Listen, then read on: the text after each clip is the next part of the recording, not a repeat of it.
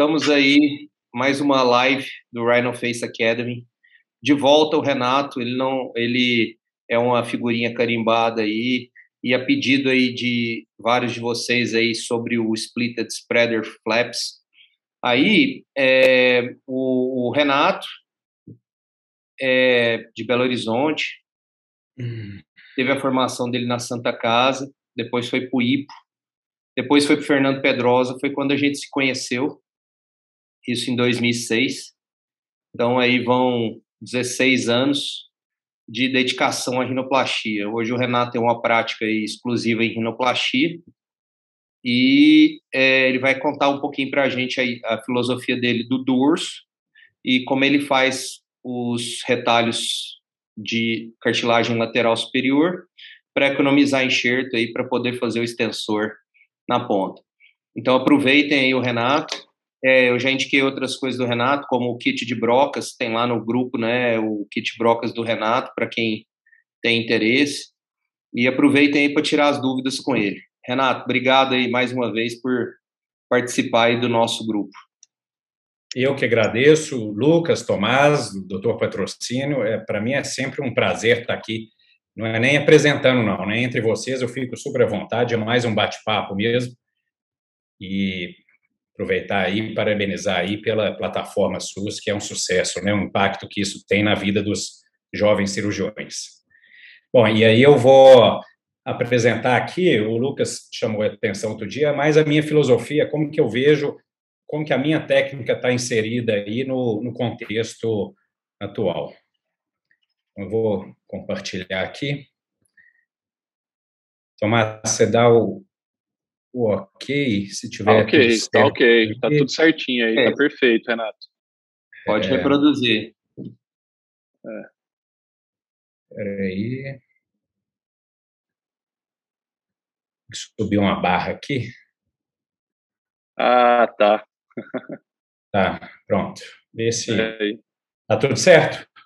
Tudo, Tudo ótimo, perfeito. Beleza, então tá. Bom, é, existe uma, uma dúvida aí com relação ao nome, o Lucas que trouxe isso, e eu fui pesquisar, parece que procede, que o, é, pode ser também split spreader flaps. Né? A intenção aqui é falar que é um, é um spreader flap dividido, eu vou explicar o motivo.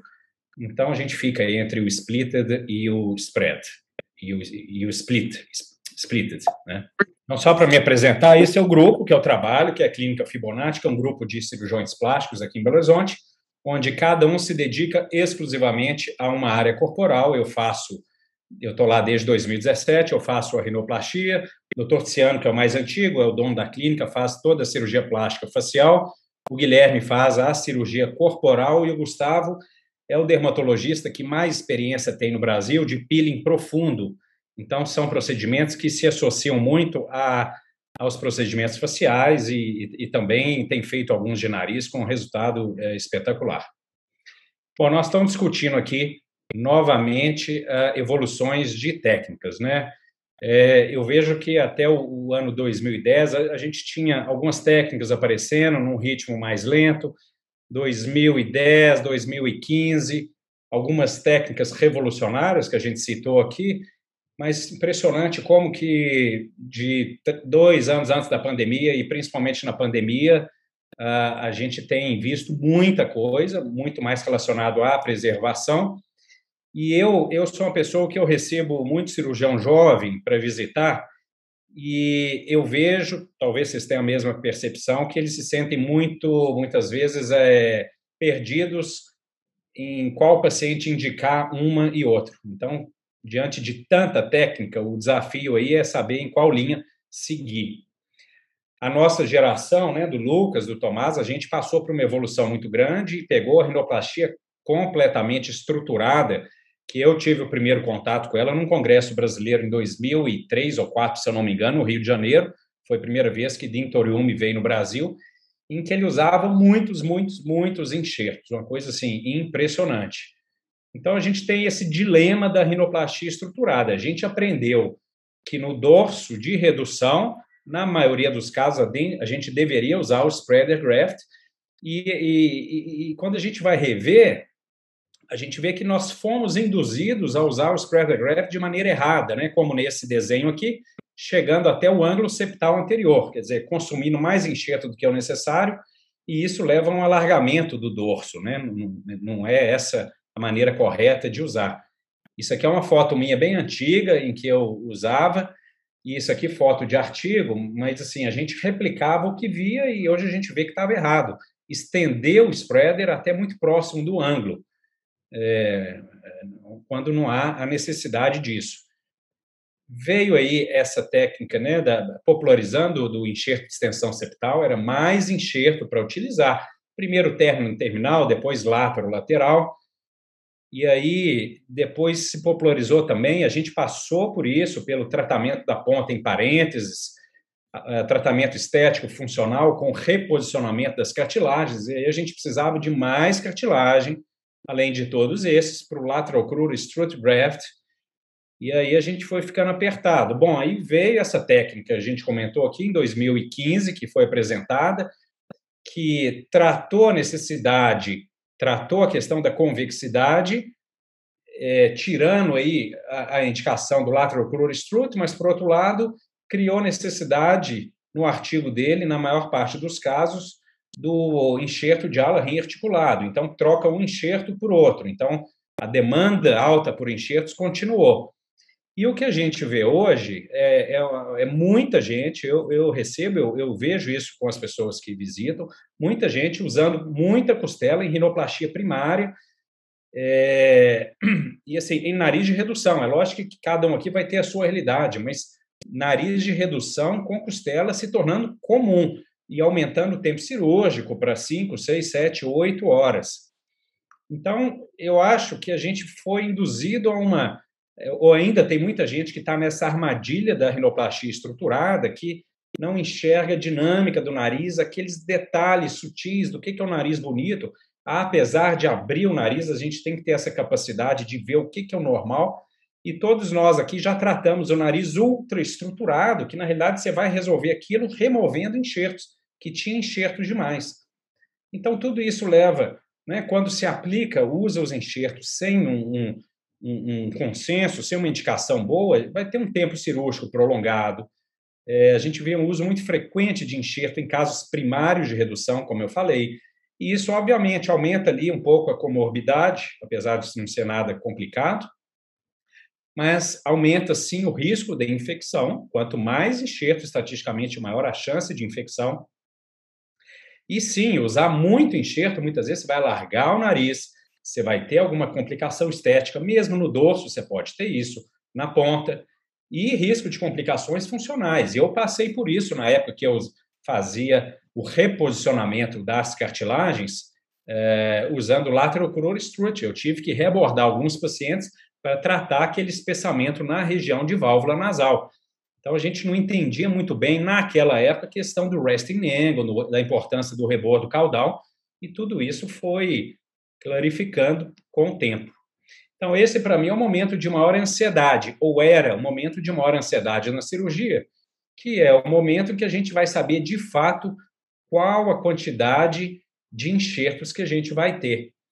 E eu sempre busquei, na minha rotina, tentar alguma técnica que minimizasse a necessidade de enxertos. Se a gente pensar num nariz de redução com cartilagem mal posicionada e for aplicar todas aquelas técnicas e eventualmente precisar ainda de algum aumento de radix, isso aqui não vai ser necessário e é, vai ser uma indicação de costela. Então eu entendo que lá, né, quer dizer, aqui no Brasil a gente já tem alguns cirurgiões é, fantásticos fazendo, abordando essa filosofia da preservação, que com o peso em 2015, 16 foi ganhando uh, muita popularidade e principalmente no pós-pandemia, né?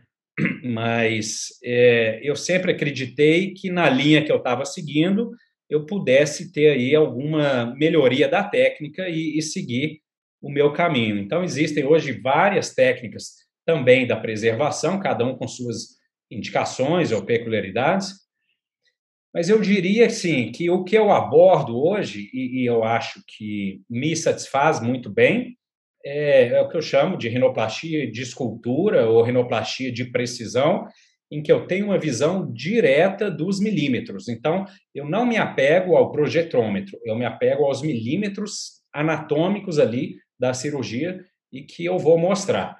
E eu não vejo essa necessidade de preservar a todo custo um dorso, sendo que ele não está esteticamente bonito. Nós temos sim uma opção de remodelar, de esculpir esse dorso com muita com técnica, com critério, para que ele tenha um resultado muito bom. Então, aqui é um exemplo. Eu, eu me apego muito ao meu planejamento de Photoshop, porque ele vai me dar a medida. Aqui o resultado de um mês pós-operatório. É, então, eu me sinto seguro trabalhando com o Photoshop e na cirurgia, transferindo essas medidas, principalmente de dorso e, e columela, se eu tenho que encurtar, aumentar a rotação, para a cirurgia. Então, essa é uma medida básica. Quer dizer, fazer a simulação, é, é para mim, é, é, é, é fundamental para que eu me sinta à vontade aí para entregar um resultado muito próximo do que eu planejo juntamente com o paciente. E aí a minha maneira de tratar o dorso, então, é transferindo a medida do Photoshop para o terço médio, é, com, com esse instrumento, com o paquímetro. Essa redução ela vai variar se a gente vai reduzir mais ou menos aqui no ângulo septal anterior, de acordo com o aspecto da giba. Nesse momento, eu coloco um aspirador descolador ali no outro lado, só para dar um apoio, para fazer essa ressecção, que vai ser exatamente a do Photoshop, e eu faço ela até uh, debaixo da área K. E aí, o que eu vou fazer a partir disso é remodelar o terço superior para igualar o terço médio. Então, eu vou. Meu ponto de medida, como eu já falei, é o terço médio e eu trabalho o superior.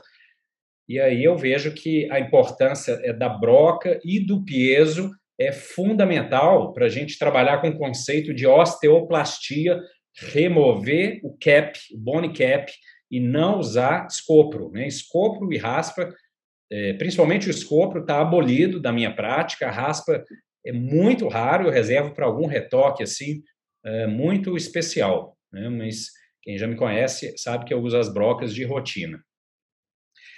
Então, o que a gente está discutindo aqui, na realidade, é preservação de dorso. Né? Quem não faz isso sabe muito bem que esse é um nome, é um, é um, é um marketing muito grande em cima da cirurgia, que eu entendo, eu acho que deve ser aproveitado mesmo, mas a, a cirurgia da ponta ela já está muito bem estabelecida e qualquer um que opera de, em alto nível vai ter uma abordagem semelhante, que é uma, uma, uma, uma abordagem estrutural da ponta, com enxertos de extensão com a técnica adequada, algumas variações aí, e com o conceito de reequilibrar o tamanho de cruz medial com cruz lateral, transformando curvaturas em linhas retas, melhorando o ângulo, trabalhando o resting angle. Então, isso aqui é a mesma coisa. Nós vamos discutir aqui, basicamente, é terço médio é, superior. Né? E quando a gente fala em terço médio, nós estamos falando basicamente de frente de linha linha estética,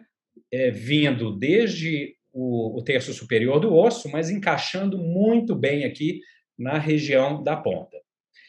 Então, a minha filosofia é essa: é, é be simple, be effective. Quer dizer, é, manobra simples, tentar minimizar enxertos que de fato não são necessários e suturas, principalmente suturas efetivas que fazem a diferença eu tento sempre fazer essa simulação para entregar um resultado muito previsível.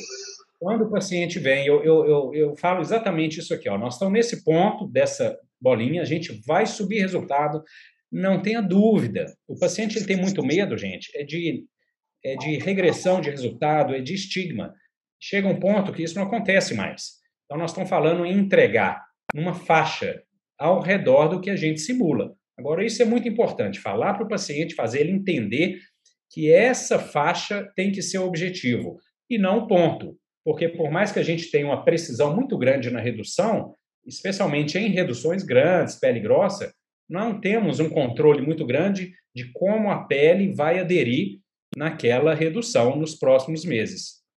Mas esse é um caso interessante que mostra, simplifica isso. Isso é um paciente com a pele relativamente grossa, um septo caudal recuado e que meu planejamento foi esse, foi o, o SS Flap, com remodelação, enxerto de extensão, e que se transformou num fechamento simples do terço médio, porque eu julguei que era, é, enfim, eu conseguiria fazer.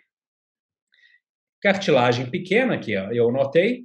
Cartilagem pequena, eu abordei aqui lâmina perpendicular para estabilizar enxerto de extensão septal. A partir do momento em que não se usa spreader graft, vai sobrar cartilagem. Então, eu sempre tenho cartilagem no final e muito dos meus pacientes eu vou usar aqui no Radix e alguma micro camuflagem. E eu considero um resultado muito bom é, pelo tipo de nariz.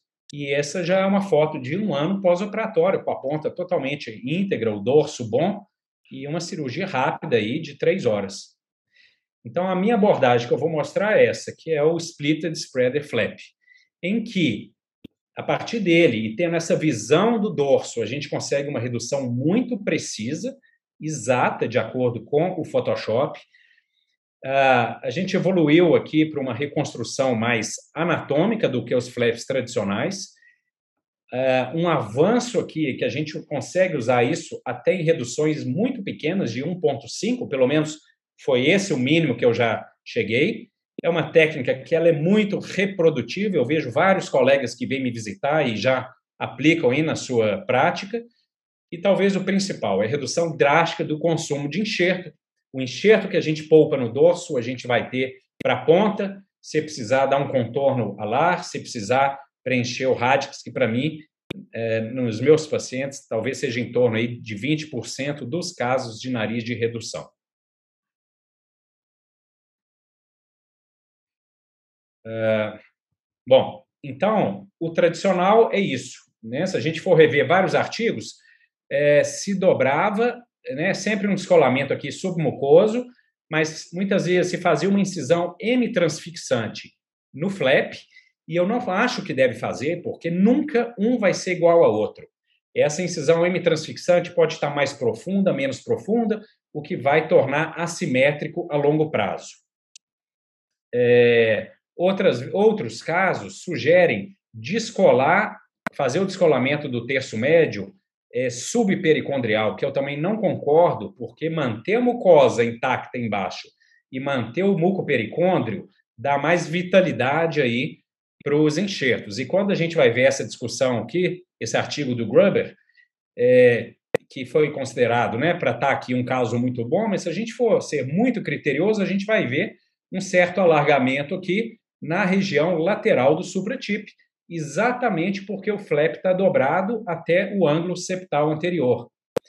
O Milos Kovacevic veio depois com vários tipos e subtipos de flaps, mas todos eles fazendo dobras uh, em toda a, a, extensão. Inclusive agora na Itália, no Bergamo, Congresso de Bergamo, eu discuti isso com ele e realmente ele é, até confirmou que ele não havia publicado nada eh, semelhante.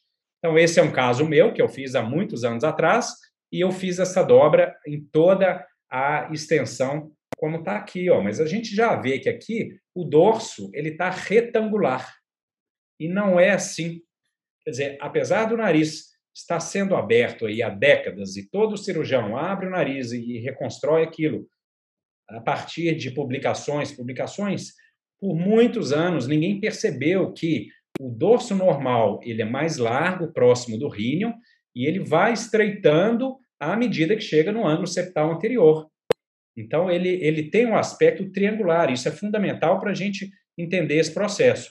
Esse paciente é, ficou muito satisfeito, mas, de novo, sendo muito criterioso, eu vejo aqui um alargamento na região do supratip. Então, a variação que, que eu proponho e que eu pensei nisso já há uns 2019 foi fazer, eh, dividir, então o nome splitted vem nessa divisão de sempre dois terços superiores para um terço superior. Então, nos dois terços superiores, a gente vai fazer esse flap, que eu vou mostrar aqui, e no terço inferior, depois dessa divisão aqui, que é um corte perpendicular, eu vou simplesmente remover o excesso acima do septo que já foi reduzido e eu faço um fechamento simples. Dessa maneira, eu vou ter ela mais larga, próximo aqui à região do rinho, e o, e o terço médio ele vai estreitando, estreitando, até formar uma ponta de lápis aqui na região do supratip. Então, aqui, de novo, comparando o spreader tradicional, que tem um dorso mais retangular, com o flap splitted, que ele tem o aspecto mais triangular. Então, aqui, um exemplo que o, realmente o, o desenho fica muito bonito, é uma linha estética muito bem desenhada, é, com uma sombra aqui, seguindo todos aqueles conceitos do Toriumi, é, naquele trabalho antigo dele. E aí a gente tem que pensar o seguinte: qual que é o objetivo de frente? Não é reconstruir a linha estética? Então nós temos dois locais aqui de atenção: a transição, que é o Reinion, a transição do osso para a cartilagem. Então, além de fazer o flap, a gente tem que ter, por isso que eu falei, a gente tem que trabalhar com power instrument, instrument, instruments aqui, que são uh, peso, e, ou seja, peso ou broca diamantada, para fazer uma osteoplastia na área K, na região central, e área K lateral, para fazer uma transição muito suave. E aqui, na região mais baixa, onde o, o, o flap ele vai afinando, isso não é suficiente também para desenhar a linha estética. Nós temos que lembrar desses conceitos de sobreposição de cartilagem na região do scroll, nós temos que lembrar do ângulo adequado do resting angle para que não haja volume de cartilagem aqui nessa região lateral. Então, com todos esses cuidados de transição superior para o médio e transição do médio para o superior, a gente consegue então ter esse desenho. Então, voltando, né, o enxerto tradicional retangular, ele não vai dar o desenho, e ele tem que ser triangular. E por que que com o desenho triangular o dorso fica paralelo? Exatamente pelo conceito que a gente já conhece do tratamento do perfil.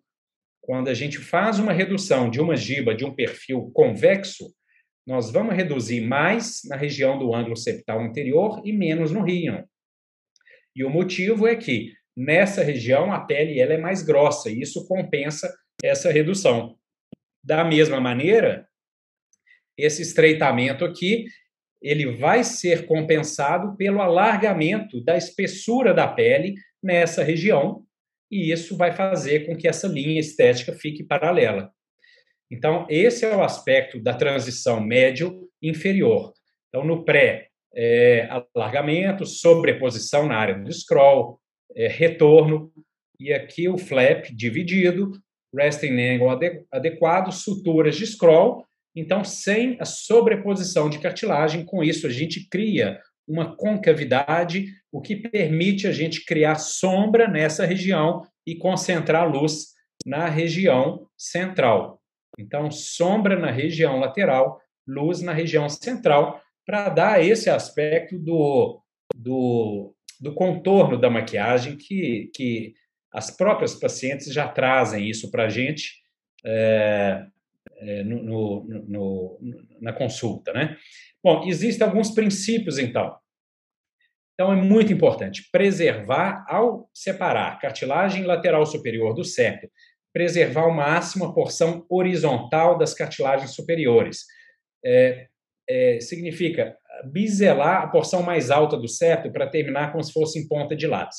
Isso é muito importante nas reduções pequenas, 1,5, 2, 2,5 milímetro. Por quê? 1 milímetro, meio milímetro que a gente ganha de porção horizontal vai facilitar essa confecção do flap. Como eu falei, preservar o pericôndrio externo e mucosa interna para manter a vascularização e a força do retalho a longo prazo. Descolar as cartilagens sobre os ossos nasais para permitir uma boa dobra das cartilagens nós temos que lembrar que essa cartilagem, muitas vezes, ela vai entrar, vai estar aderida nesse, nesse osso por até um centímetro. Quando a gente faz a osteoplastia e vai remodelando e tirando esse bone cap, a área K vai subindo por até um centímetro. E se essa cartilagem está íntegra, ela vai formar aí um, um, ela vai ter um efeito do spreader graft entre os ossos e ela vai impedir por mais que seja uma redução grande, de 3, 5 milímetros, ela vai impedir que a gente tenha aquela deformidade em teto aberto. e a redução da giba óssea, como eu falei, com osteoplastia para cefalizar a área K, isso é, é fundamental. É, rinoplastia ela é uma cirurgia em que a gente associa preservação, reorientação das estruturas, estruturação, em última análise, microcamuflagem. O que, sim, o que importa é o que a gente vê sobre a pele. Então, essa é uma técnica que, com alguma frequência, a gente precisa fazer microcamuflagem em alguma área de transição, alguma, alguma concavidade mínima. Mas o lado bom é que a gente deixou de usar dois enxertos, então a gente vai ter enxerto de sobra para isso. Então, o primeiro passo é esse, como eu falei, a gente vai descolar aqui, sempre biselando o bisturi para dentro, para preservar o que seja um milímetro ou meio milímetro, é, mas o mais importante naqueles casos de reduções pequenas. Então, aqui, ó, meio milímetro aqui, é, se eu preservo meio milímetro de largura e eu estou planejando reduzir um e meio de altura, de acordo com o meu planejamento, eu já tenho flap de 2 milímetros, já é fácil executar. E aqui é a técnica passo a passo, tá? Esse é um vídeo um pouquinho mais longo, mas eu vou acelerando aqui nos passos. Então, como eu falei, antes de soltar a cartilagem, eu vou fazer essa medição. Aqui possivelmente vai ser entre 3 e 4 milímetros. Então, eu faço essa medição antes de remover o enxerto. Através dessa linha que eu vou traçar aqui, dela para baixo, eu vou deixar no mínimo um centímetro, no mínimo. Nós temos que lembrar que com essa técnica de ponta do tensionamento, é, existe mais tensão transferida para o dorso, então é importante deixar um pouco mais de um milímetro. Depois que eu tirei a cartilagem, eu vou fazer essa, essa desinserção com a lâmina do bisturi. Então eu entro bem rente é, e aqui, ó, na lateral, é o suficiente de acordo com a, o planejamento é, é, da, da, redução do dorso. Se é 3 milímetros, eu venho 3 milímetros para a lateral, de um lado e do outro. O que é muito comum haver uma, uma assimetria na altura aqui dos ossos nasais. Então, a gente tem que ir palpando e tem que sentir essa rigidez, e aí entra nesse plano bem paralelo. Tá? Então, descolar isso antes da redução da giba é importante exatamente por esse passo aqui. Eu preciso abaixar o flap para entrar com o bisturi bem paralelo é, à minha linha é, de redução. Então, eu já começo bem ali debaixo da área K. Como eu mostrei anteriormente aqui, o aspirador Cauteri ele está ali encostado para que eu possa apoiar nele e fazer esse corte preciso. E aqui, então, eu tiro exatamente debaixo da área K, lembrando que eu já removi a área central do septo. E agora eu vou, eu tenho aqui duas opções que eu posso é, abaixar essas cartilagens e fazer a osteoplastia, ou eu posso, nesse momento, já fazer o flap e depois fazer a osteoplastia. Em reduções grandes, eu prefiro já fazer o flap para a cartilagem não ficar atrapalhando aquele milímetro, sabe? Então, é, eu tenho feito mais dessa maneira, mas se a opção for bloquear para depois fazer, essa retenção com essa agulha, é um gelco 22, a gente passa ele exatamente no nível do dorso do septo, isso é mais para proteger da, as cartilagens da broca diamantada. E aí a gente vai, com a broca, trabalhar aí é, remover as regiões laterais da giba. À medida que a gente vai removendo as regiões laterais em cima, a cartilagem que está debaixo do osso ela vai aparecendo e vai chegar o momento que vai ter só cartilagem, a gente entra ali com uma lâmina 11 e quando a gente tira esse pedacinho de cartilagem, a K, naturalmente, ela vai lá para cima, numa posição mais cefálica. Então, esse trabalho com broca, que não é assunto para agora, ele é muito rápido.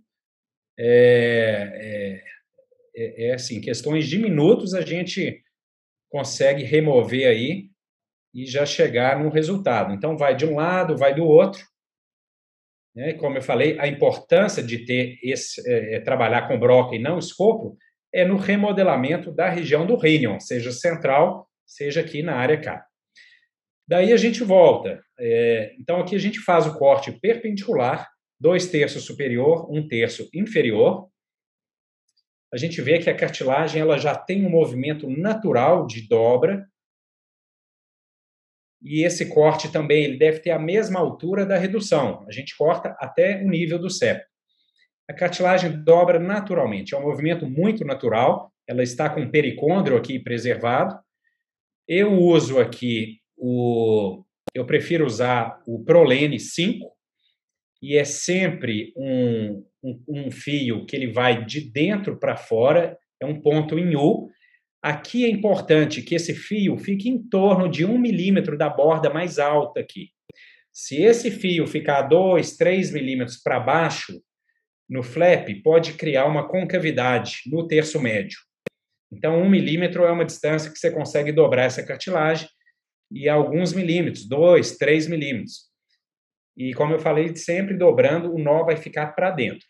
A gente consegue ajustar a largura do terço médio em dois momentos. No momento da confecção do flap, com a tensão que a gente aplica eh, nesses pontos, e no momento que a gente for aproximar os dois flaps no septo.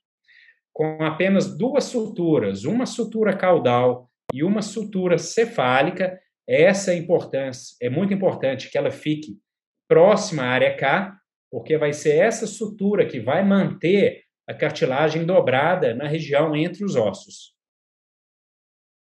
Então, com essas duas suturas, a gente consegue fazer uma dobra muito homogênea, por quê? Principalmente porque esse flap cefálico ele é curto. É muito difícil trabalhar num terço médio longo e ter uma, uma homogeneidade é, com os flaps tradicionais, principalmente naqueles pacientes com ossos nasais curtos. Então, aqui a gente repete do outro lado, né, mostrando aqui que tem que estar em torno de um milímetro, não descer muito, um milímetro de profundidade e dois a três milímetros de distância. E, e, todos os fios, todos os pontos fundamentais de tensão na cirurgia, eu uso com prolene. E aqui, então, a gente dá o outro ponto mais cefálico. O que a gente percebe aqui, ó, que pode ter algum pequeno volume na região do osso, na transição, e isso no final da cirurgia, com a broca, a gente vai suavizar também, ou até colocar uma micro camuflagem aqui para suavizar essa região. Bom, feito essa... Você desligou, meu filho? feito essa Você quer que desliga? A gente vai, então, aproximar e fechar o terço médio. Da mesma maneira, né, então, mostrando a dobra lá em cima, da mesma maneira, mais um ponto caudal e mais outro ponto cefálico, e o ponto também entrando sempre contra lateral, para que ele fique embutido aqui na linha média. E uh, seja flap ou não, é importante manter esse conceito de tensionar essa cartilagem para que não haja nenhuma redundância. Isso ajuda a melhorar aí a linha estética. Então aqui, ó, o ponto caudal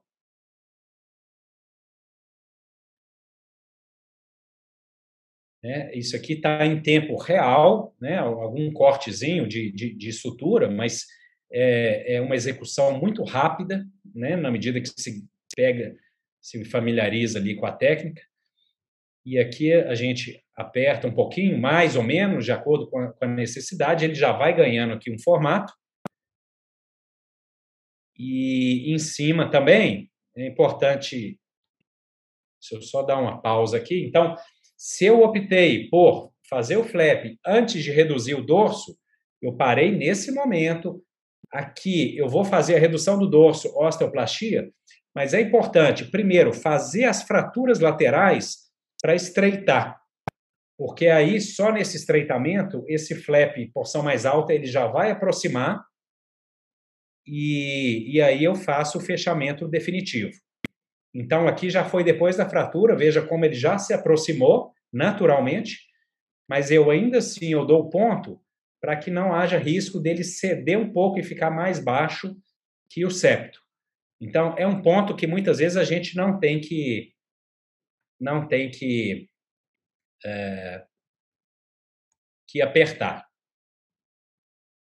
Então, ó, o aspecto final é, é esse aqui, que é um flap que ele vai ficando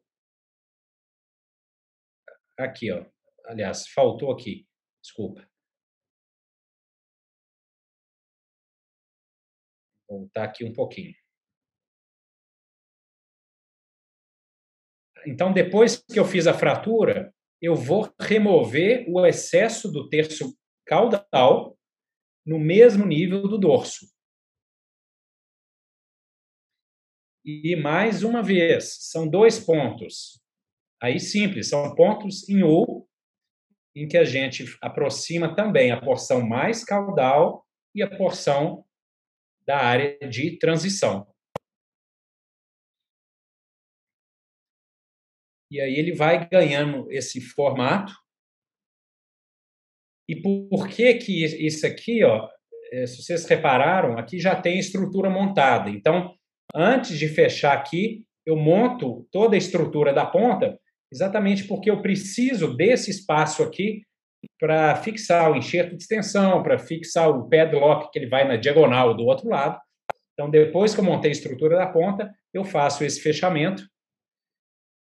E aí vem esse ponto aqui e também um ponto nessa área de transição.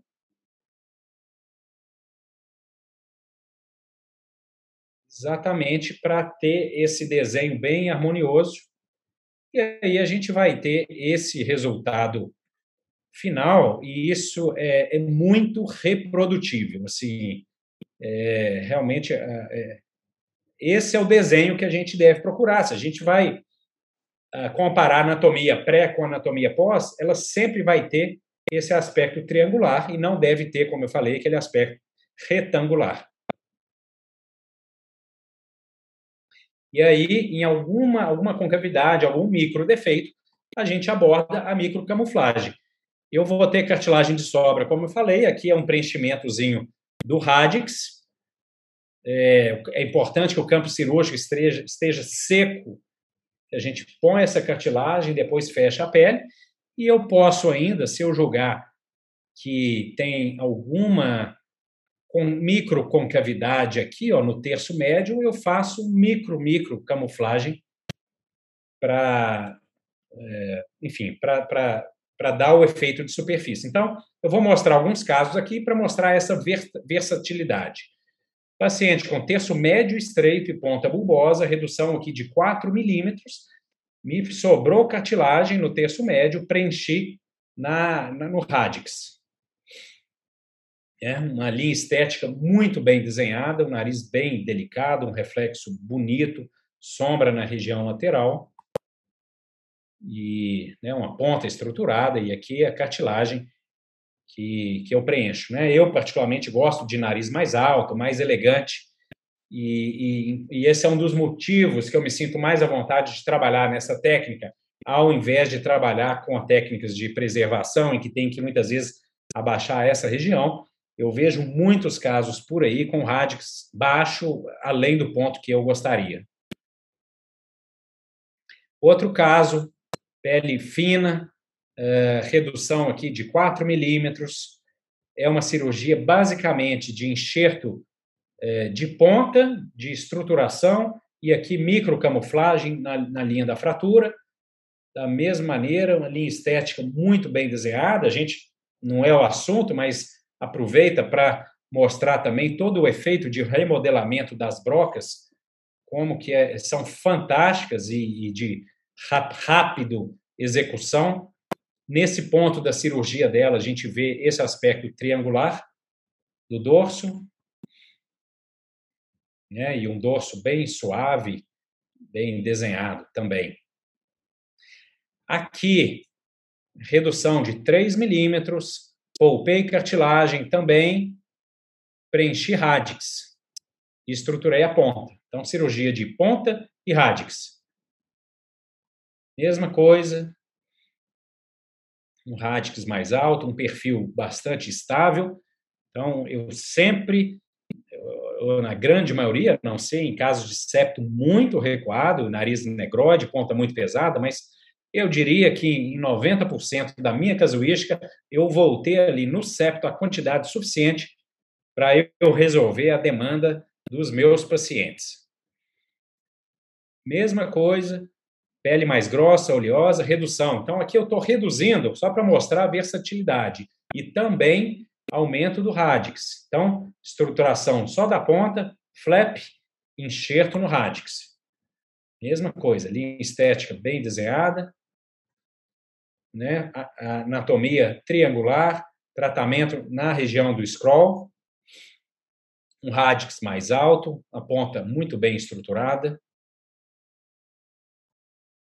Bom, é, esse flap, ele, é, ele é usável em paciente com a pele fina? Sim. Essa paciente aqui, ó, com anatomia é, toda revelada, um terço médio fino, uma área mais côncava do que a outra, uma cartilagem muito convexa, um espaço interdomal marcado, e aí ó, uma redução de 2,5.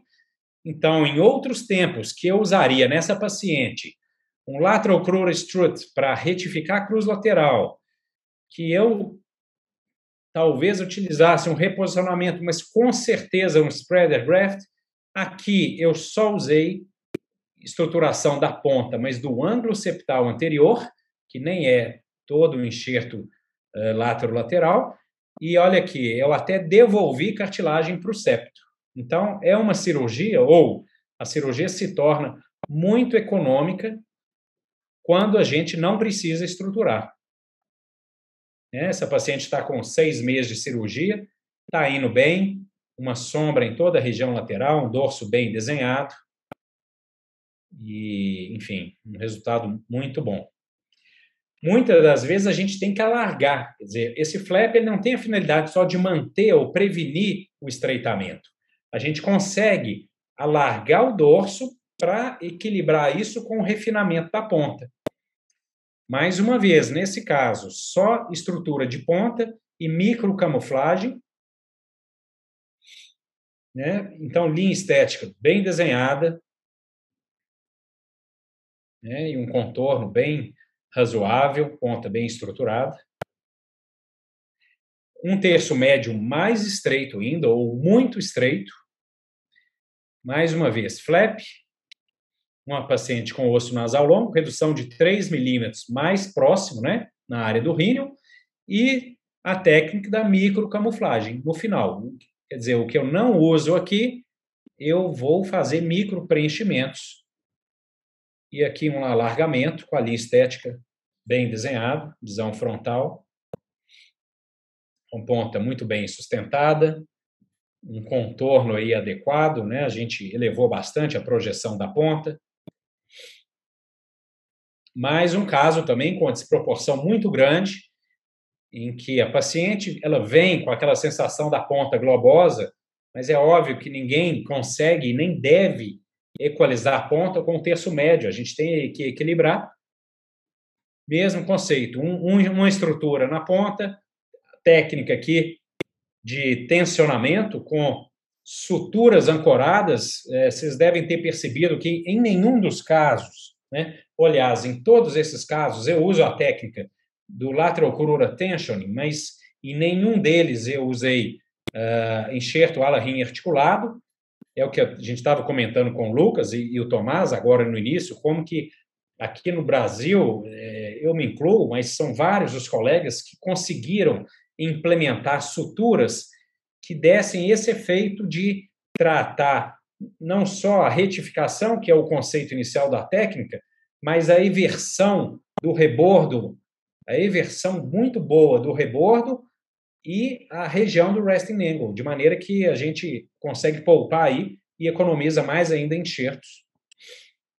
Então, mais uma vez, né, um dorso muito bem desenhado, uma ponta muito bem estruturada na área de transição, sem necessidade de enxertos adicionais E aqui, né, na redução menor, como eu falei, essas reduções menores, o cuidado que a gente deve ter é de, é, ao separar, roubar o máximo do septo. E quando a gente faz isso, ó, aqui fica nítido como que essa porção horizontal ela se incorpora aí à giba e aquele que era um milímetro e meio, o flap, a gente consegue é, dobrar ele mais facilmente e ele fica um flap de 2 milímetros. É, e, e com isso a gente consegue executar aí de uma maneira bem previsível. Então, aqui, ó, na execução final, reparem aqui, ó, do lado direito também alguma micro camuflagem, não sei se consegue ver, alguma concavidade bem discreta. Então, a gente, né, eu trabalho com esse conceito, eu não acho que a cirurgia ela deve, a gente deve reconstruir por completa a estrutura da superfície, a gente pode trabalhar com esses dois conceitos aí. É, então, aqui é uma redução planejada aqui de 1,5, somente um enxerto microcamuflagem na região lateral aqui, da área K, e transição bastante suave, linha estética bem desenhada. É, redução mínima é a que a paciente queria. E nos casos de laterorrenia, também é possível. Os casos de laterorrenia, a gente vai ter uma simetria de estrutura de, de osso, a gente vai ter a simetria de cartilagem lateral superior. Então, nada impede também da gente dobrar mais um lado do que o outro e fazer uma dobra é, assimétrica, aqui uma redução de 4,5, para chegar num resultado desse aqui, né, com um resultado bastante natural, enfim. E quando que eu não uso? Então, assim, não, eu, não é que eu aplico isso em todos os casos.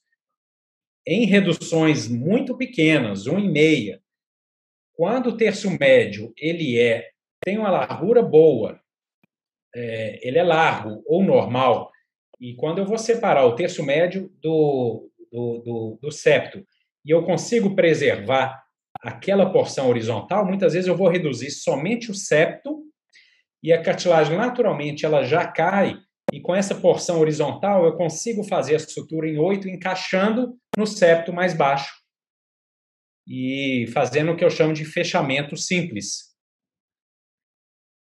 que é sem, sem enxerto e sem flap.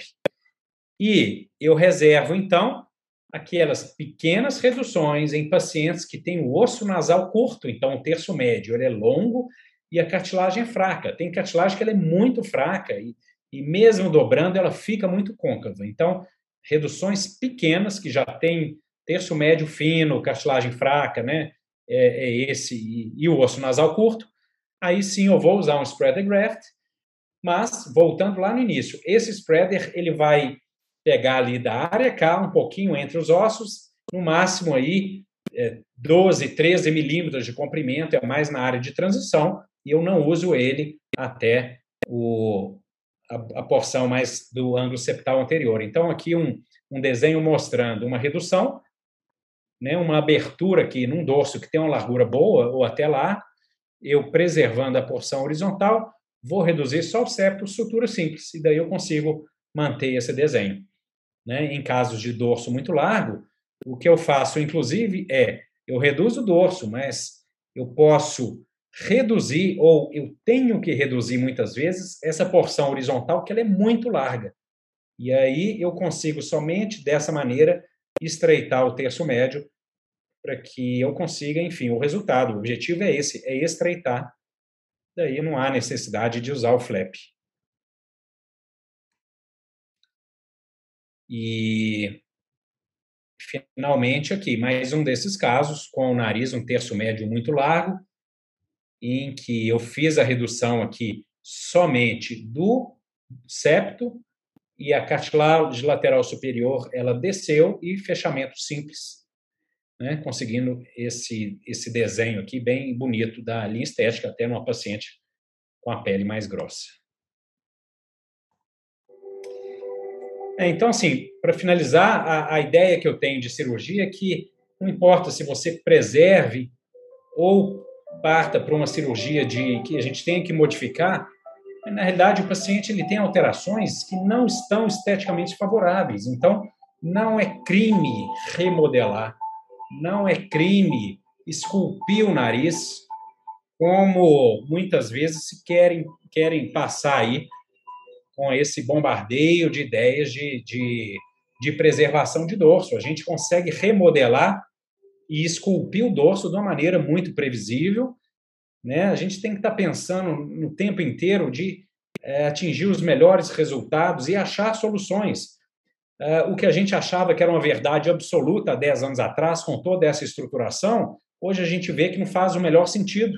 Né? Então, eu acho que ainda existe espaço para a gente achar pequenas soluções que vão facilitar a nossa vida e a gente, para isso, a gente tem que estar tá focado na cirurgia e estar tá motivado a olhar o nariz normal. Né? Uma foto que eu mostrei lá atrás representa muito bem isso. O nariz já aberto há várias décadas e por muitos anos não enxergaram que a anatomia do dorso é uma anatomia triangular e não é uma anatomia retangular.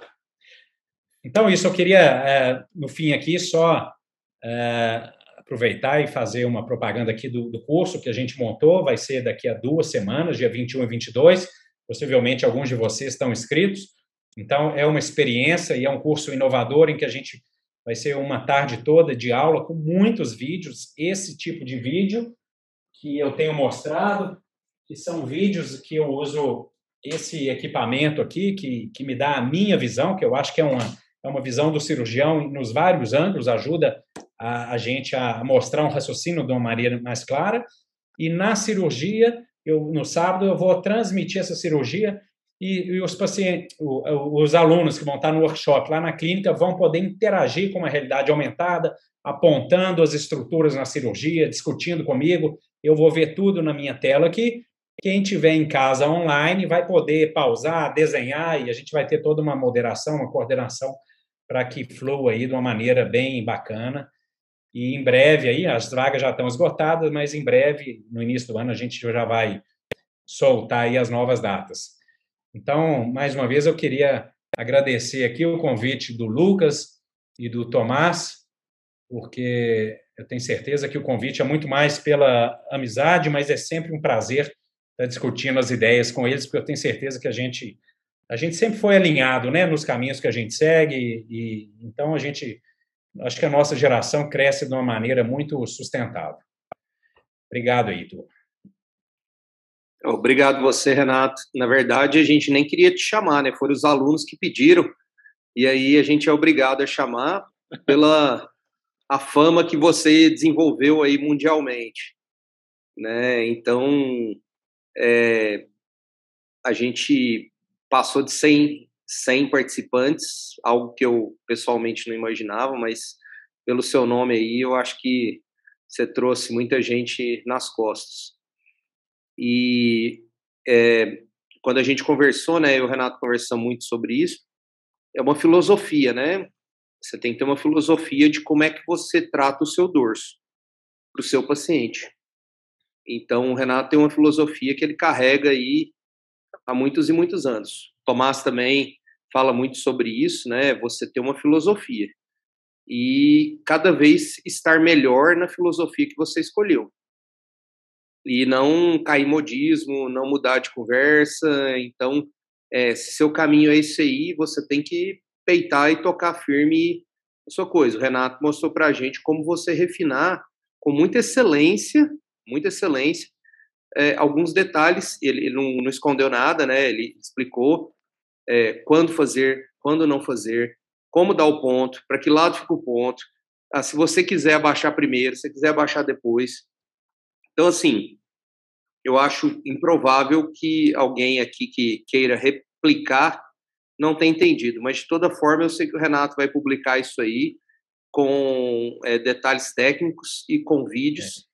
para que todo mundo possa é, replicar, porque é um negócio que realmente o que ele falou é, é, é uma visão diferente do que ninguém está vendo, né? Todo mundo está vendo a mesma coisa, mas ninguém falou. Então, eu acho que faz sentido. É, eu acho que é, foi muito útil para a gente, para todo mundo que faz redução de dorso. Quem não faz redução de dorso talvez não entendeu. Tomás?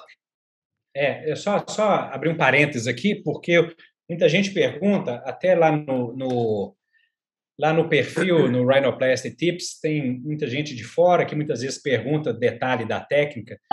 Né? Eu queria dizer que a gente está para publicar, né? Eu, eu tive a, a humildade e a grande ideia de convocar o Lucas para ser um colaborador aqui do artigo, porque o Lucas tem uma visão como poucos têm, né? Uma visão científica e uma maturidade aí, e realmente ele está nos auxiliando aqui. Então nós estamos na fase só de eu fiquei durante muito tempo com o meu Mac desconfigurado, sem conseguir gravar o som, mas em breve a gente já vai, felizmente, conseguir né, eh, mandar isso para a revista para que todos tenham acesso aí ao artigo. Show, Renatão. Cara, eu fico muito feliz aí de ver essa aula. É, parabéns aí, gente, todo mundo viu aí seus casos. É, eu confesso que nas minhas mãos o spreader flap nunca, nunca deu muito certo, mas hum. eu vi você demonstrou muito bem aí a forma de fazer e os, e os, e os resultados, né? E para mim essa é a forma, a forma correta de se reduzir um dorso, né? A redução para mim direta do dorso, que é, seria que seria essa daí, para mim é realmente é, é, a melhor forma. Eu fico muito feliz de ter, é, vamos dizer, novos conhecimentos, um companheiro e novos, novos conhecimentos. Highlanders aí, né? É, novos conhecimentos sendo adicionados a essa técnica que é muito superior aí a qualquer outro tipo de técnica para reduzir o dorso. É, eu concordei com muitas coisas que você falou aqui, viu, Renato? Durante sua aula, você foi falando, não, está certo, não, é isso mesmo, isso mesmo. E, e as perguntas que eu tinha para te fazer aqui, você acabou respondendo tudo ali no final, quando não usar o, o spreader flap, né? Então, é, o splitted, splitted spreader flap, né? Então, é, confesso que eu gostei muito da aula, para mim foi uma das melhores aulas que a gente já teve aqui. É, eu utilizo muito o spreader, é, vocês sabem aí, eu utilizo muito, e eu realmente eu, eu tento estilizar ele de uma forma que ele fique é, mais fino na porção, mais, é, mais é, caudal. Né? E aí é realmente para ele dar essa esse, esse modelação do dorso. Né? É, eu aprendi isso com o Bares, quando ele começou a estudar ali os polígonos e desenhar e tudo mais, e foi ele que me incentivou a fazer os spreaders realmente de uma, de uma forma diferente. Mas eu parabenizar você de novo, não tem nenhuma pergunta para fazer. Aliás, tenho uma pergunta, duas, na verdade, da microcamuflagem. Queria te perguntar se você já tentou utilizar o PRF, tá? E já vou fazer as duas perguntas de uma vez. Uma é essa, e a outra é você contar para a gente aí o que, que você já teve de complicação com essa técnica. Sim. Só antes de você é. falar, Renato, nós temos duas perguntas também já no chat. Ah, eu estou vendo aqui. E nenhuma é da técnica. Tá. Por tá. quê? Você já explicou tudo. é. Isso aí. Todo mundo entendeu. Então todo mundo quer é. saber o que você não falou. Entendeu? É. Manda então, aí. assim, o que eu ia falar é o seguinte: é, a gente, a cirurgia de nariz é, é uma cirurgia que nos consome muito, né? Em termos de relação médico-paciente. E eu acho que tem duas, duas maneiras de se controlar isso. Eu, pelo menos, eu vejo assim. É a maneira com que você controla a ansiedade dos seus pacientes. Então, é aquilo que eu mostrei lá no início daquela barra, que na primeira consulta eu explico. Na verdade, o paciente ele vem com medo de quê? De estigma. Mas você chega num certo ponto da sua carreira que não, é, é praticamente impossível você ter uma complicação dessa. E o que eu falo é o seguinte, ó, nós, nós, nós estamos discutindo um nível, nós estamos discutindo aqui o nível de resultado, bom, muito bom, excepcional. É, eu já tive paciente que saiu com resultado excepcional e, e regrediu, e aí fibrose, é, alguma concavidade, etc. Mas é fazer o paciente entender essa barra ao redor do ponto lá em cima. Mas o segundo ponto que me deixa muito tranquilo hoje é que eu vou para a cirurgia sem esse estresse de saber. Assim, como eu falo, é a minha casuística, são os meus pacientes aqui de, de Belo Horizonte e, e alguns de fora, mas mais daqui, em que o septo resolve a grande maioria das situações. Então, eu não tenho isso. Será que eu vou ter? Não vou ter? Vou ter que ir para costela? Então, isso me dá um conforto. É uma cirurgia que hoje eu faço uma cirurgia assim, sem asa, eu faço aí filmando em 2 horas e 40, 2 horas e 50, filmando, limpando o campo cirúrgico, tudo. Eu acho que é um tempo cirúrgico bom e, nós temos que pensar nisso. Isso não é firula, a gente não tem que. Isso não é secundário, não. Nós temos que ter uma carreira, é, condições físicas, né, de ter uma carreira longa. E você ficar 5, 6, 8 horas todo dia, é, não é fácil, né? Bom, é. então voltando aí, sobre complicação, eu faço revisão em pacientes, a maioria absoluta dos meus casos de revisão são em pacientes com a pele oleosa e grossa, é, é na região de ponta e lateral do supratipo, é remover fibrose. Eu não consegui atingir aquele grau de refinamento, chegou próximo de um ano, a ponta está muito macia, eu vou abrir a ponta, eu vou tirar com aquele é, aquela agulha de colorado no modo, no modo corte, eu vou tirar uma capa de fibrose ali e que vai me dar um refinamento adicional. Sobre o terço médio e dorso, eu vou ter eventualmente alguma gibinha residual, um milímetro, eu vou ter alguma simetria de volume daqui. E aí, muitas vezes, o que, que eu faço? Eu vou transferir o que na cirurgia plástica corporal eles falam de lipoescultura, tira gordura daqui, injeta lá, eu tiro fibrose e pego um pedacinho de fibrose, ponho ali, ponho na área lateral, põe numa área côncava. É, também é muito raro precisar, por exemplo, abordar concha para fazer um free dice e, e, fazer uma camuflagem. Então, nenhuma complicação importante, não. Beleza. Mas, Bom. assim, dentro da expectativa do paciente que já está orientado. Tá, perfeito, Renato. E o plasma rico em fibrina? É não, é usado para camuflagem? É, não tem experiência. É, assim, eu, eu faço, inclusive, alguns aumentos médio superiores, razoáveis com free dice, e eu acho que me dá um resultado bom, sabe? Ah, uhum. Quando eu faço com costela, ou até que tem uma quantidade maior de septo, eu acho que a minha a minha instrumentadora ela ela corta de uma maneira lá que que fica muito compactado e quando eu não tenho, por exemplo, que abaixar muito o dorso, eu nem faço descolamento. Então, eu vejo colegas usando um acesso estendido de rotina para peso, achando que tem que tratar convexidade lateral, achando que tem que fazer, quando na realidade a cirurgia fica mais rápida ainda. Você faz um bolsão aqui, compacta aquele free dice ali, a cirurgia vai para a ponta, né? Sim. É, é, inclusive, então, trabalhar com as técnicas antigas que os mestres Renato, ensinaram. Inclusive, uma das perguntas aqui do chat é sobre isso. Como é que você aumenta o radix? Eu aumento o radix com FreeDice.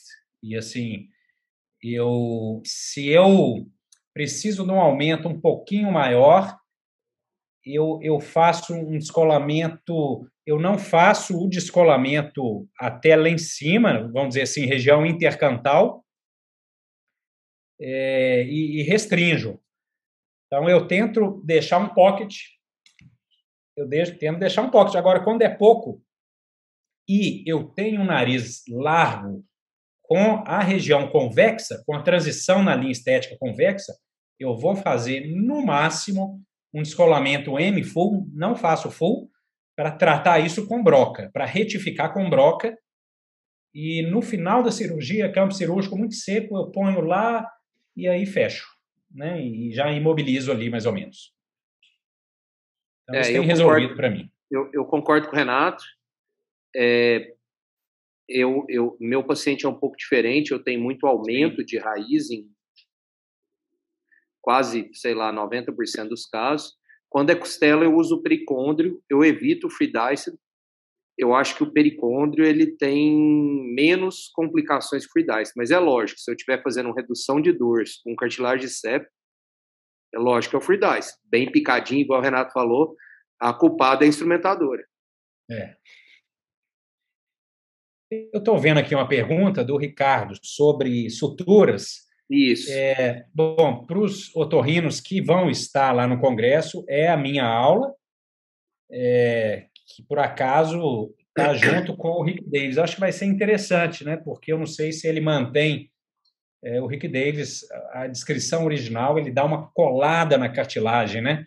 No terço médio, e é um dos motivos que ele usa muito. Ele tem que compensar aí com o ala articulado, né? O rebordo caudal, pelo menos no artigo dele, fica muito mal posicionado. E, e, e a gente faz suturas, você faz, a gente faz, né? O eu dei o nome aqui, mas o Mário faz, o Gustavo Gosling faz de uma maneira magistral também. A gente trabalha com várias suturas. Eu chamo ancorada porque ela vai ancorar em pontos rígidos. Então, eu passo as suturas através do enxerto de extensão com o padlock, que faz um caimento de 45 graus no supratip. Esse é um ponto de, de ancoragem. O ápice do enxerto é outro ponto de ancoragem. E a área do scroll, que é a porção caudal da cartilagem superior, é outro ponto de ancoragem para a gente conseguir everter, fazer o resting angle e fazer toda essa versão. Mas aí eu teria que mostrar no vídeo, né? Lá no, no meu perfil tem alguns vídeos disso. Renato, então aí já aproveitar e perguntar para você, que tipo de extensor septal que você usa? Você falou rapidamente, mas eu acho que podia aproveitar e é. explicar como é que é a sua rotina. É. é eu faço aquele planejamento do Photoshop, se eu tenho que encurtar o nariz em 3 milímetros, então depois que eu, eu reduzi o dorso e eu estou sentado, o paciente está no horizontal, aí eu solto o pedículo, a pele, a cartilagem está na posição original, eu vou fazer essa marcação como se fosse da porção mais caudal da cruz medial, e eu vou fazer uma marcação ali de 3 milímetros. Porque eu trabalho com enxerto de extensão no limite no limite da cruz, da, da, da cruz, medial. É, eu, meu paciente não incomoda. Isso aí, em algum momento, muita gente no mundo inteiro falou que a ponta fica mais rígida por causa disso, que deveria ficar mais dentro para ter alguma flexibilidade, mas isso não é uma queixa do paciente. Eu acho que assim sustenta melhor, mas dessa maneira é a maneira que eu vejo de desenhar o meu enxerto com o que eu planejei. Então, em casos primários, eu uso praticamente 100% dos casos com látero lateral, é, é, é, desenhando o lóbulo e descendo no supratip tipo 45 graus. Eu reservo o término terminal naqueles casos secundários que tem o septo muito amputado. E aí eu uso um spreader para estabilizar, porque eu acho que se você for colocar um látero lateral num septo muito amputado, você vai consumir uma cartilagem muito longa e talvez vai ter que emendar uma com a outra mas eu uso sempre no lado contralateral, isso desde 2015, se eu não me engano, esse outro enxerto, que é um enxerto estabilizador, eu chamo de padlock, pelo fato dele travar o enxerto de extensão para ele não lateralizar, para ele não perder a rotação, e a terceira função é que ele desce ali junto em 45 graus, então eu vou ter dois enxertos na linha média do supratip, que funciona como expansor. Com isso, eu consigo passar suturas tipo spanning, só que através desse enxerto, para everter a borda sem que a cartilagem fique mal posicionada, que era o efeito do spanning. Por isso que ele tem essa configuração e está lá também em alguns desenhos. Acho que é isso, Tomás. Alguém mais quer perguntar? E se quiser, pode abrir o microfone, perguntar para o Renato aí. Ele não escondeu nada, então, se alguém tiver interesse em fazer pergunta ao vivo, agora é a hora. Tem alguém que perguntou aqui de fratura, eu não entendi. Fratura. É, é eu também não entendi, por isso que eu não. É, a fratura lateral eu faço com microosteótomo, da maneira tradicional. Tá desligado, Tomás. Maravilha, tá desligado. maravilha. Não, maravilha. Nossa, nossa prática é muito semelhante. É, o que eu adotei há, há, há, algum tempo foi aquela serrinha do, do que o uhum. Gustavo uhum. indicou, né? Do, do Sureia, né? em é. pacientes é. que têm a base. O Tomás ainda está, ainda tá, tá, ainda vai, vai pegar essa serrinha ainda. Calma. Ah, eu já usei algumas vezes aí, cuidado do Lucas aí, é, mas é, eu uso assim, pacientes que têm a base muito larga para fazer um, um, um, risco, um trajetozinho para entrar. Uhum. Entendi. Mas o mais importante é, é, é a técnica do microsteótomo, que é uma técnica É. que não é traumática, é, saber usar. É, mas Não, eu acho que eu acho que a eu O- acho que a questão é que o a questão é que o, o aprendizado, a curva de aprendizado dele é um pouco é um É. pouco mais alta, né? Hoje o cara prefere abrir tudo, enxergar e É. fazer, porque aí o cara aprende Mas uma, é. vê uma vez, na segunda vez ele faz. né? É, Só que é Mas, Tomás, mas, é, mas é, é gratificante, né? Você pega uma base muito larga e faz essa técnica, e aí a gente lembra dos vídeos do, do, do Tardi, né? Daquela. exato, exato. É, a técnica clássica, né? Uhum. E não adianta, não interessa se você tem um micro degrau ou se você faz uma microscopia eletrônica, um está melhor que o outro, você tem pele espessa aqui, o importante é você perder volume na região. É, Você ganha perfeito. tempo, né? Renato, Perfeito, perguntaram perfeito. como é que você faz a ressecção cefálica. Eu faço a ressecção cefálica, se eu pego todo o comprimento da, da cruz lateral, eu vou reduzir até a metade desse comprimento. E eu vou deixar 5 e 8, né? Seria uma meia-lua. E, e no final, porque isso aí, o Gustavo, o Gosling, outro dia ele veio com. É, é o que eu penso, mas ele veio com outro nome para essa técnica, chamando de puzzle tip plasty. Na realidade, você tem que criar espaço com as cartilagens para inverter. Se ela for muito larga, ela pode impactar na estrutura central. Então, só te interrompendo, você faz a, a ressecção antes de você saber se precisa ou depois? Antes de quê? Dá? Saber se você precisa ou não. Porque, porque eu estou entendendo que você vai fazer só se precisa para caber no RSM. É, não, então, eu faço, eu vou medir. Se tem mais, se tem mais de 5 no domus e 8 nessa metade da distância, eu vou remover, para ficar 5 e 8. Agora, lá atrás, na região mais posterior, onde, com muita frequência, né, quem não reparou, passa a olhar isso. A gente vai ter, em ponta globosa, a gente vai ter sobreposição, vai ter. Por isso que eu faço de rotina. Eu disseco o scroll, eu removo o ligamento transversal e ligamento horizontal, eu, eu dou um, um ponto de E o reparo. Tomás agora começou a ficar seu inimigo. Ele estava achando boa sua aula, ele vai começar a falar mal da agora para É. frente. Mas porque a gente vai ver que a cartilagem muitas vezes vai ultrapassar. Então, eu deixo esse ponto pro esse ponto, desculpa. Eu deixo essa avaliação mais para o final, depois que eu já estabilizei o domus e dei esse spanning. Nós vamos ter alguns casos, isso eu vou mostrar no congresso, de cartilagem mal posicionada, em que na hora que você solta e libera a área do scroll, você traz esse excesso de 8 milímetros para baixo e trava isso com uma sutura em 8 na borda caudal da lateral superior, que é um ponto de retenção para mim, é impressionante como que o rebordo caudal ele abaixa e dá sustentação. E eu tenho casos de rinoplastia secundária que eu resolvi, eh, que era- tinha problema de válvula funcional que eu resolvi com isso. Por isso que eu deixo para o final. É, eu, eu também, eu, é, o meu, eu te perguntei por causa disso, eu faço isso, mas assim, eu corto o ligamento de rotina 100%. Né? Sim. Se, não, se, se fosse para não modificar, eu não precisava fazer a cirurgia, né? É, então, eu, Eu acho corto o que- ligamento 100%. eu acho que a gente terminar a cirurgia com uma relação término-terminal na área K, na área do scroll, e com um ângulo adequado, é, é, é o melhor do cenário. Você cria um, um espaço para sombra, para acomodação da pele. ali. Renato, perguntaram aqui, então, assim, o pessoal ficou um pouco com dúvida quando você falou da microchotomia. É, você faz, então, a osteotomia interna ou externa? Tá. Então eu faço. Primeiro, a minha sequência é entrar com a broca é, cilíndrica para fazer, para abaixar. Aí eu vou abaixar. Na sequência, eu vou tratar a quina da linha estética, porque dali vai ter alguma convexidade. Aí eu tenho que afinar essa linha.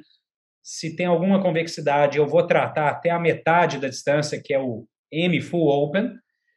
Daí eu faço, né? Isso eu já tenho usado também, não sei, uns dois, uns três anos talvez, com uma broca disco, né, uma broca de um milímetro de diâmetro. Eu faço uma M transversa. M transversa é um, é um corte, isso é muito rápido e fácil de fazer com a broca, que começa na linha estética e vai até a área do meu descolamento. E quando eu entro por dentro, é sempre por dentro da cabeça anterior do corneto, eu faço a micro osteotomia, é, eu nem preciso encontrar. Chega no momento que eu empurro para dentro, já, já fecha. E aí depois, com a broca cilíndrica ou, ou a broca esférica, né, eu faço algum microacabamento ali nessa região mais anterior. Ok. É, eles pediram para você repetir a sutura em oito, que você explicou aí da cruz lateral. Da cruz lateral no scroll. É, não, eu acho que você vai ter que voltar, né, para fazer a aula das suturas. as, as, perguntas são todas da, da é, ponta, não, não são assim.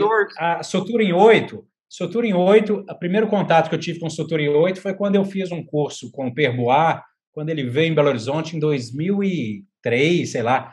Eu entrei sem, era para R3, eu era R2, eu fingi, entrei, e na época a gente tinha uma dinâmica lá de dar ponto em cartilagem de frango, não sei, e aí ele ensinava que a sutura em oito era uma sutura para você unir duas peças sem que houvesse uma sobreposição. Ela travava. Então, esse é o objetivo, de travar a cruz lateral na região mais posterior, é na área do scroll, né, para acabar com a sobreposição. Então, fica um contínuo. É isso aí, é isso aí. A gente usa toda vez a sutura em oito para não ter sobreposição, né? Eu achei legal é, essa ideia também na cruz lateral. Alguém quer fazer mais alguma pergunta? Podemos encerrar?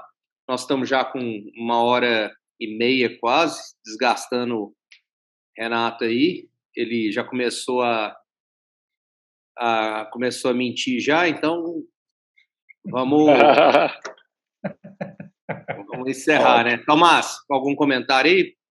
Finalizar. Por último, só agradecer mesmo o Renato aí, dar parabenizar aí pelo todo o trabalho que você desenvolve aí, toda a dedicação e, e a gente vê aí nos seus resultados aí como isso se reflete, né? Então, parabéns aí, obrigado pela, pela amizade e espero encontrá-lo em breve aí.